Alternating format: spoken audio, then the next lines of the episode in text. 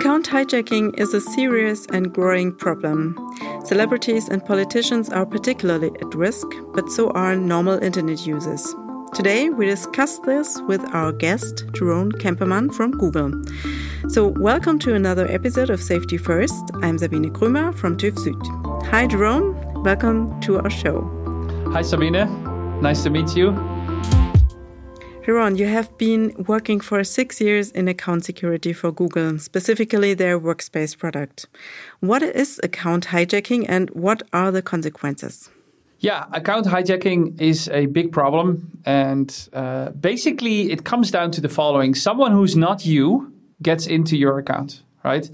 And maybe you're listening and you're thinking, how can I know if someone's in my account? Well, if you see unfamiliar changes to your critical security settings or unauthorized financial activity or unusual notifications, or if Google or whatever other account provider in the world notifies you about it. And I guess today we're going to go through all of the steps of what account hijacking is like. So the first question you asked, Sabine, was how does account hijacking happen, right? And the way it happens is that the hijacker needs to get something in order to get into your online account. And we split those things normally in two groups. Number one, they need to get something you know, like a password, or other things you know might be a secret question, like what is your favorite food, or your your first pet's name, or or your mother's maiden name.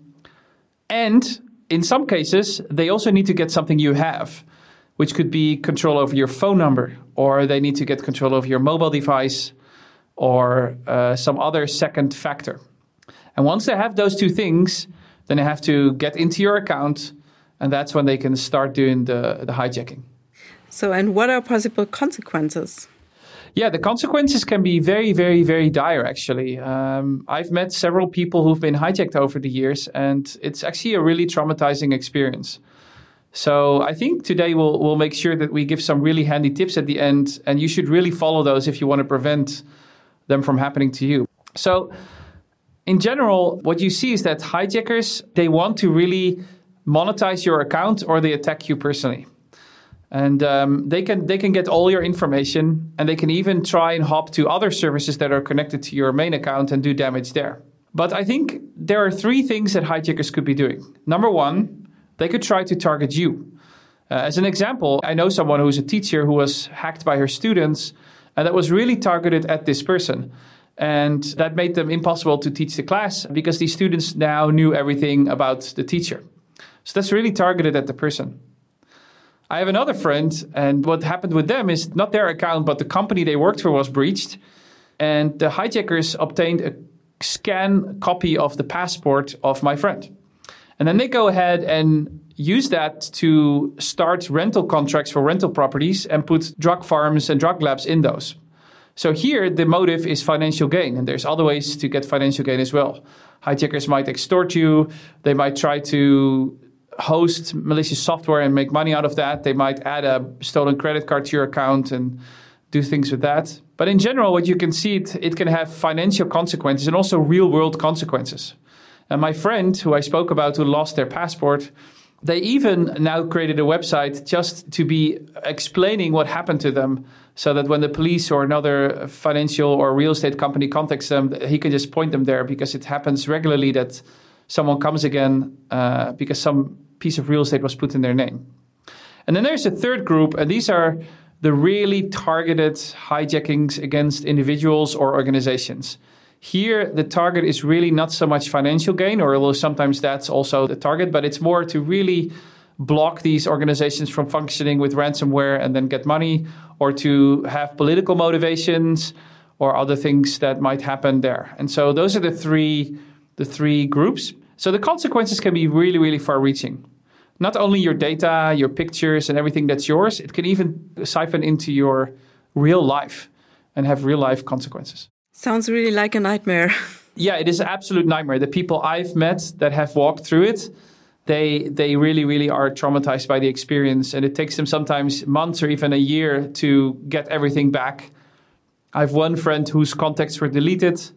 Uh, uh, he was a financial uh, professional working as an investor. Uh, luckily, he had his contacts somewhere else, so he could enter them again. But even that just took weeks for someone to just add all the contacts and some he had lost. So it's really that's just that's just your contacts. Imagine wondering if the pictures of your children or something could show up somewhere online one day. So it's really, really a traumatizing event. Yes. And how easily can an account actually be hijacked? How do hijackers step into an account? So the first thing the hijacker needs to do is to get something that you know, uh, the password or the credentials, the secret question, and they need to get that through a credential theft breach or they need to get that through a phishing form. And then secondly, if you have your account better protected, they need to obtain something that you have. And so they need to convince you to somehow type the SMS code or to click yes on your phone or something like that. And then once they've done both of those things, they get into the account if they make it. And because we have all kinds of defenses running even before they do that. And then once they're in the account, we have other defenses running to detect them and to remove them from the account. What's the motivation behind these attacks? There's, I guess, a few types of motivations.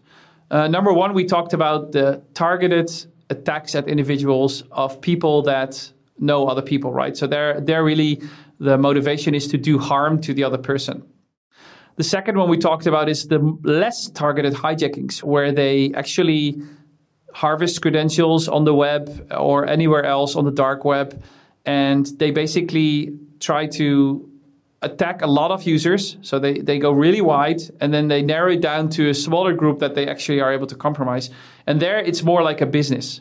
There's a process behind where they go from one step to the next. And the objective is to make money. These people do this to make money. That's the second motivation. And the third motivation is more ideological.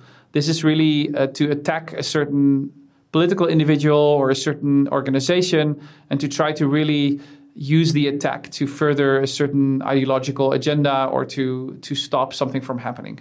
So those are kind of the three motivations for for hijacking. So there could also be government behind an attempt to hijack the account? Yes, that's actually a really good point. There are governments that actively try to hijack their own citizens. And at Google, there is a group called the Threat Analysis Group that actively continually monitors sophisticated, you know, government-backed hacking activities and groups. And there's a team of analysts and security experts that is currently tracking more than 270 targeted or government backed attacker groups in more than 50 countries. And they're really focused on identifying, stopping things like government initiated phishing campaigns and hacking against Google accounts and our products and our users. And what the policy there is is very long standing. If they think that you are attacked by your government or by a government, we send a, a warning to this account. So far in 2021, we've sent about 50,000 warnings, which is a, a one third increase from the same time in 2020. Oh, okay, that's a lot. Yeah. Yeah, and this this group also regularly publish updates and findings uh, in in like a bulletin online. Them studying these groups gives us a lot of knowledge that we then can deploy for all our users. How do your teams find vulnerabilities and attacks by hijackers, and what is the role of the wider community here? Yeah, I think uh, we have several ways of finding vulnerabilities and attacks by hijackers. We are continuously like improving our detection methods and we invest in new tools and features that automatically identify and stop threats. Some of these include like additional rules to detect and block phishing and social engineering emails. We have auto detecting, you know, crypto scam live streams, etc. And whenever we see hijackings happen, and we block them and we help the user. But then once that's done, we study them and we try to see what happened to deploy, again, additional rules and things to stop it from happening.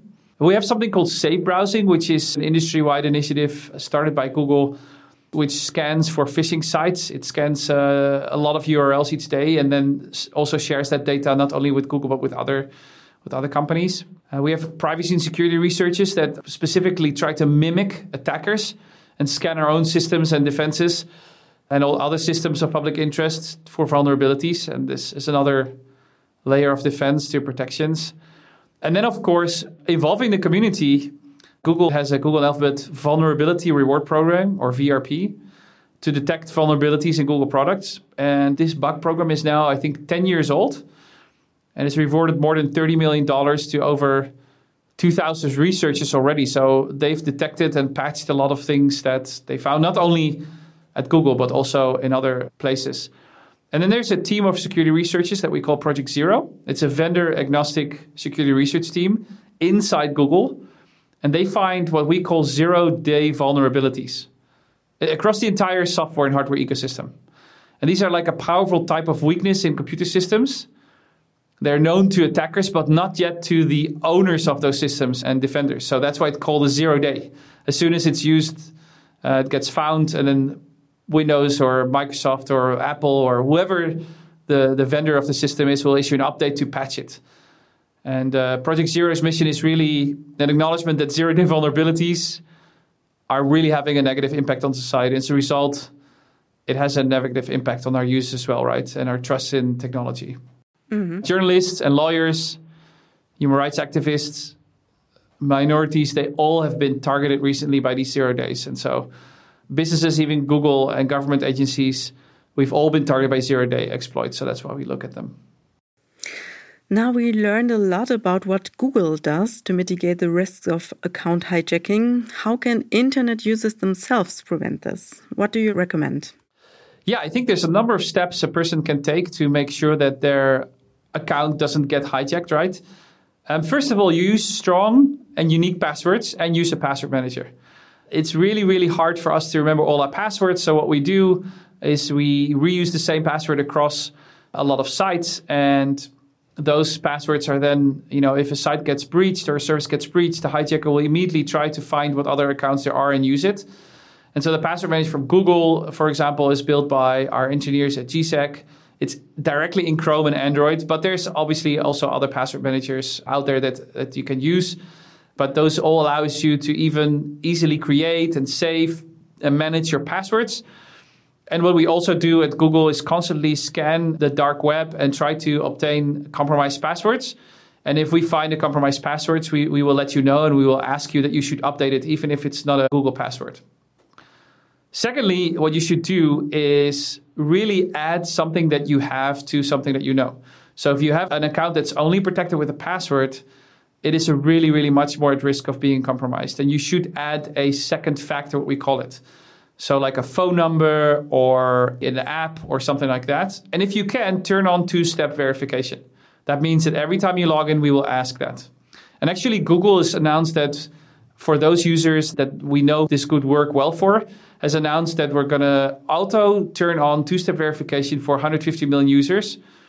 And we're also requiring 2 million YouTube creators to turn it on. So we're basically saying just a password is not enough anymore. You need to turn this on, or else you're too much at risk of hijacking. So that's the second thing you could do. Another thing is if you're a Google user, and I know other companies have similar tools, we have something that is called the security checkup.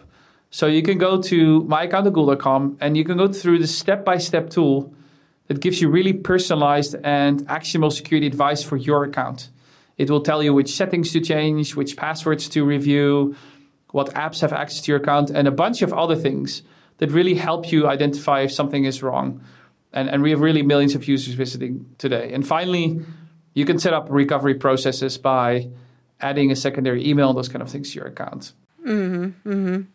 But if the worst case happens and my account is hijacked, what should I do as a first step, like as a first aid? Yeah, as a first aid, I would say that really, really sign into your account. And then if it happens, change your password and take all the steps that the account, the wizard that you come into, is proposing to you.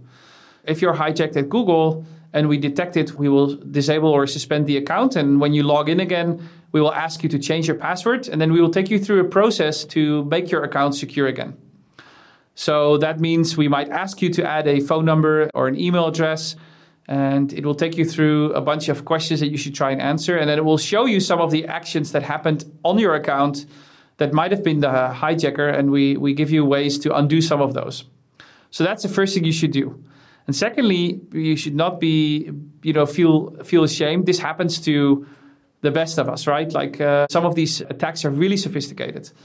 So if you're hijacked and you're a part of an organization, for example, you should immediately, after doing these steps, which should take you two or three minutes, you know, immediately after should inform your administrator so they can take further steps and maybe even help you resecure your account. Once you've done all of that, what you can do is contact your bank to make sure that if you have financial information in your account, And I would bet on a lot of people listening now having like a credit card or some payment slips or something that they've in their account, like a picture or a scan. So contact your banks and financial institutions, let them know what has happened so they can take measures in their systems. And also remember the example I gave before, a lot of people I would again bet have personal identifiable information in their account, like scans of driver licenses or passports. And so you should basically file an identity theft report uh, at local law enforcement so that if your identity is used in a way that's not you, then you can have this on record and deal with it better. And then finally, once you've done all of that, you should try to really run an antivirus on your computer to make sure that the hijacker didn't install any malware or anything else on your account that could lead to a, a repeat compromise of your account, or maybe they did it during the hijack. So do that and update your software and browser. And then there's one group that we didn't talk about yet. Mm-hmm. The people that are really targeted. We spoke before about people that are attacked by their governments, but also high profile individuals like executives or like journalists or like leaders in society. And for that, Google has a specific dedicated program called the Advanced Protection Program. And the way this works is you turn this on for your account and you obtain, you buy this USB security key. So it's a hardware key that's the size of a regular key that you can plug into your computer. And we will ask for that key to be plugged into your computer or phone anytime you log in. And this makes it really hard for a hijacker to compromise your account. And in addition to that, it deploys other protections on uh, how easy it is to access your account's information. So that if in the event somehow a hijacker through malware or through other ways get some access to your account, the recovery, the damage is much, much more limited and you are much more in control. So, but this is not open to everyone, right? The Google Advanced Protection Program is actually open to all users. We are advising it specifically for people that are high profile that I mentioned before. So, journalists, leaders of minorities, executives of like public companies or like well known companies, uh, leaders in society, in politics, etc. But any person can actually turn on Advanced Protection Program. And if they don't like the Advanced Protection Program, they can turn on two step verification and use the same security key. And this security key is not only useful for Google, you can use it across all the different services that support it uh, online. Mm-hmm. So that's really a lot of helpful advice. Jeroen, thank you for sharing this and for being our guest today. Take care and stay safe. Thank you.